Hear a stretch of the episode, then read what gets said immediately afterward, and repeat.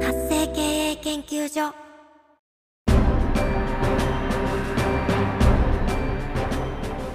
主婦やママさんのための独立企業の知恵袋。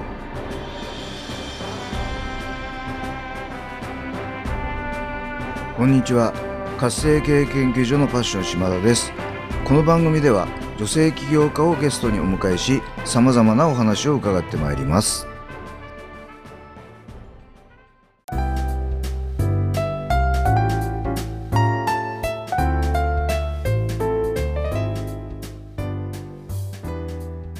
皆さんこんにちは今回のゲストは生産性創造力幸せ感度を上げる脳トレコーチの二宮智さんをお迎えしてお話を伺ってまいります智さんこんにちはこんにちは。はいようこ。そこの番組にお越しいただきました今日はよろしくお願いいたしますよろしくお願いします。はいありがとうございますではまずはですね智さんの自己紹介からお願いしたいと思いますはい。えー先ほどお話ししていただきましたように、えー私は、えー生産性、創造力、そして幸せ感度、好感度と名付けてるんですけど、幸せ感度を上げる、えー脳トレコーチをやっております、二宮智と申します。はい、ありがとうございます。あのこの生産性、創造力、幸せ感度を上げる、まあなんか分かったような分かんないような感じなんですけども、あの具体的に言うとどういうことをされるんでしょうか？はい。えっ、と、もっと短く言うとですね、えーマインドフルネスを教えています。はい、マインドフルネスという一言に集約されるかと思います。はい、ありがとうございます。このマインドフルネスも分かりにくい人もいらっしゃると思うんで、簡単でいいので教えていただけませんか？はい。またわ分かりにくいって言われるかもしれないんですけど、いえいえ言ってきます。マインドフルネスっていうのは、えー気づいている状態のことなんですけれども、はい、今この瞬間の状態に気づくっていうのをトレーニングする。まあ、はい脳をトレーニングしてるんですけど、はい、瞑想とかヨガとか、そういったことを通してですね、はいそういうのを教えてます。なるほど。逆に言うとその今起こってる状態に気がついてない人が多いってことなんですね。そうですね私も本当気をつけないと普通に気づいていないんですけどそうですよね。例えば今何食べてるかとかどんな味がするかとかわからないで食べてることとかないですか？ああ、それはあんまりないんですけど、ないですか？あの、僕は逆にその、な、な、何かにこう腹が立って、うん。こう怒りっていうか、こう怒ってる状態、こう、やっぱそ、その状態だとなんか、ね、なんか言い返しちゃったりなんかするんですけど、あ自分が今怒ってるって気がつければ、それを抑えることもできるじゃないですか。うんうんうんうん。なんかそんなようなことなのかなと思ったんですけど。はあまさにそうですね、い。うんうん、急になんだろう。反射的にこう怒ったりとか、はい。う怒るってことに関して言ったら。例えばそれで後で後悔したりするじゃないですか、はい。その怒って口に出すまでとか、えーその間の経過をがあるわけですよ。瞬時に起こってるんですけれども、はい。そのうわーってこう怒りが盛り上がってきてることに気づき。はい。みたいな。あそそのもっと前段階で気づけるようになるっていう。うん。なるほどですね。う。それをこう練習していく感じなんですか？そうですね。うんうんでその今の自分の状態をこうどんどん気づけるようになってくる。うんうんうん。そういうことなんでしょうかね。そうですね。はい。じわじわとですね。はい。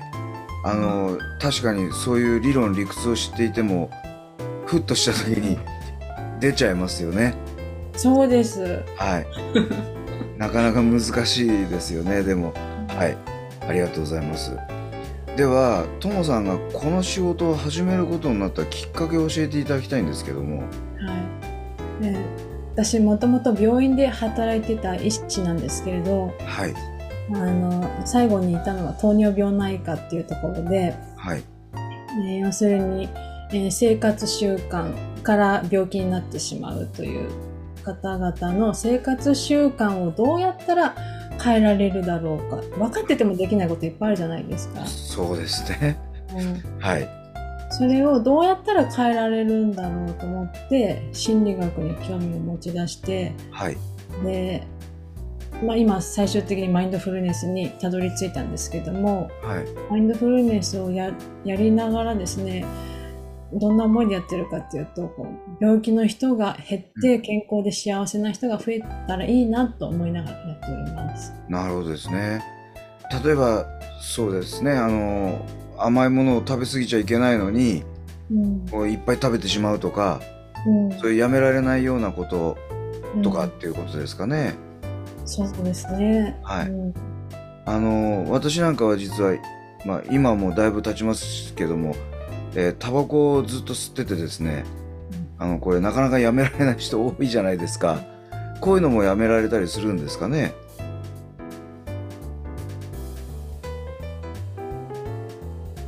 が示しがあれば。はい。ちょっと今、えー、と途切れてしまったんでもうもう一回よろしいでしょうか？聞こえますか？あ大丈夫です。はい。本人がやめようっていう意思があればやめられると思います。ああでも医師だけでこうなかなかやめられない人もいらっしゃると思うんですけども。そのうん。トムさんのそれをおまあ、教えていただけるとそれができるようになる感じなんでしょうかね。そうですね。諦めなければ。なるほど。わかりました、うん。はい。ありがとうございます。ではトムさんがこの仕事をするためのミッション使命を教えていただきたいんですけども、はい。まあ私も病院の中であ働いてれば、えーよかったんですけども、えーまあ、そこだけではちょっと私は満足できなくて、はい。まあ、このいのもう命のありがたさを感じられるチャンスを作りたいなと思ったんですよね。なるほどですね。うん。あの特にお医者様ですとやっぱそういう場面にねあの遭遇することも多々あるんでしょうからやっぱそのあれ逆に言うとその命のありがたさを分かってない人が多いっていうことなんでしょうかね。うーんとその生活習慣を変えるにはっていう命がありがたいなと思ったら自らの行動が最終的に変わる変わると思うんですよ自然と。はいなので本当のなんだろうもう根本遡っていったらここかなと思ったんですけどね。はいもう自分の命がありがたいなと思ったら自分を大事にするんじゃないかなとなるほど。えー、と逆にそれが分かってないからこうやめられないとか変えられないみたいなことが起こるっていうことになるわけですかね。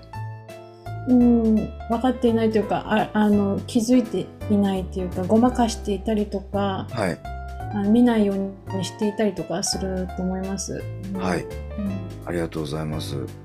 えー、と今はこれはその生産性想像力幸せ感度を上げるっていううん。相手っていうのはあの、うん。先ほどの打ち合わせの中で経営者さんとかうん。あそういう方々って聞いたんですけどどんな人にこの、えー脳トレ受けてほしい感じでしょうか？うん。まあ、生産性とかっていうとその組織の生産性とかはい。問題になってくると思うんですけれども、まずそのトップの方がマインドフルネスというのを体験していただくのが一番かなそこからかなと思うんですけれども。はい。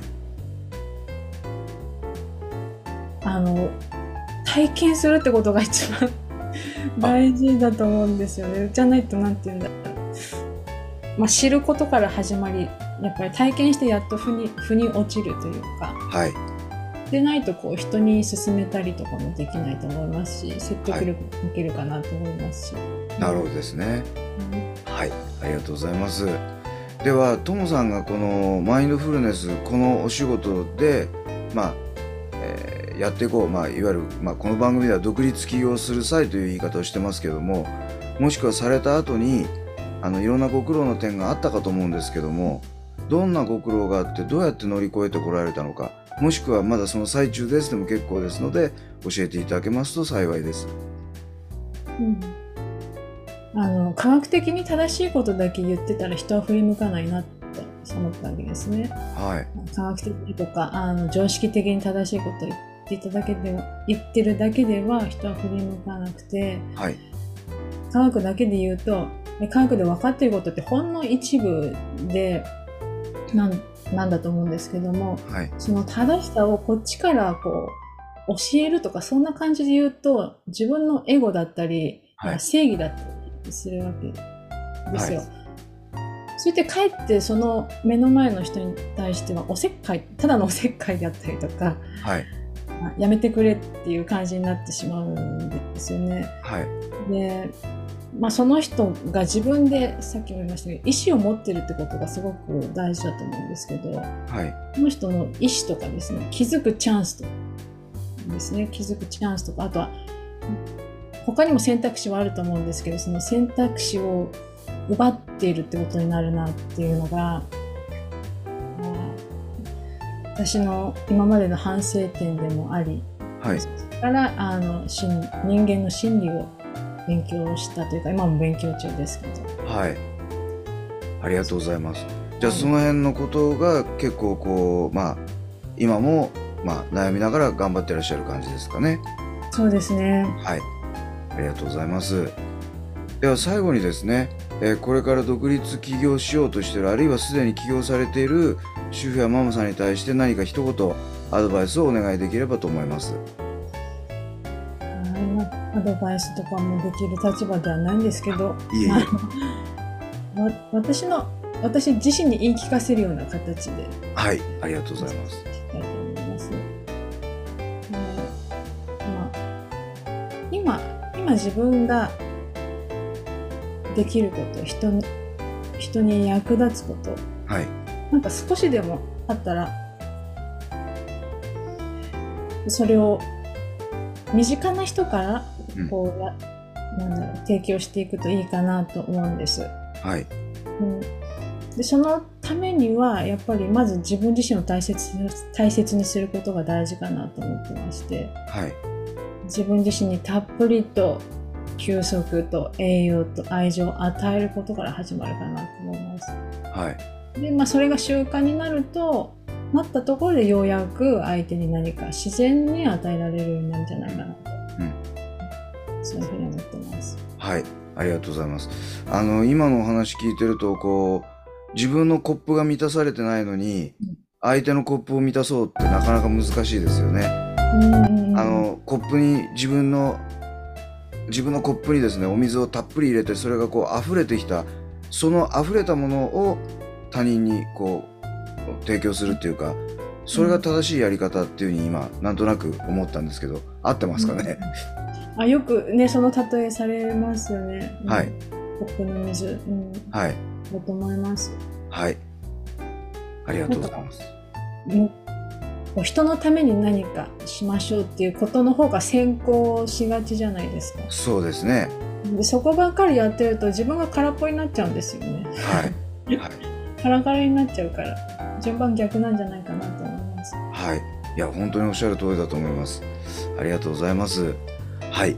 ではですね、なかなかこう、この辺の、えー心理学というか、この辺のお話、なかなか難しいんですけども、でも、あの、興味があってですね、ともさんにちょっとお話聞きたいとか、実際その、こうこの脳トレやってみたいっていう方もいらっしゃると思うんですね。えー、ともさんにどういうふうにアクセスすればよろしいでしょうか？あのあれですか？連絡先みたいな。はい、そうですね。はい。えっとリンクツリーがあるんですけれども、はい。それをご紹介させてもらえたらと思います。ありがとうございます。では、あの、ポッドキャスト、YouTube の説明欄、概要欄の方にですね、えー、ともさんのリンクツリーの URL を貼っておきますので、えーこちらにリンクツリーなんでいろんな URL が出てると思いますんで、そこからいろいろご覧いただいてですね、ぜひあの、ともさんの方に連絡をしてみていただきたいなというふうに思っております。はい。ということで、今回のゲストは、生産性、想像力、幸せ感度を上げる脳トレコーチの二宮智さんをお迎えしてお話を伺ってまいりました。智さん、貴重なお話をたくさんいただきまして、本当にありがとうございました。ありがとうございました。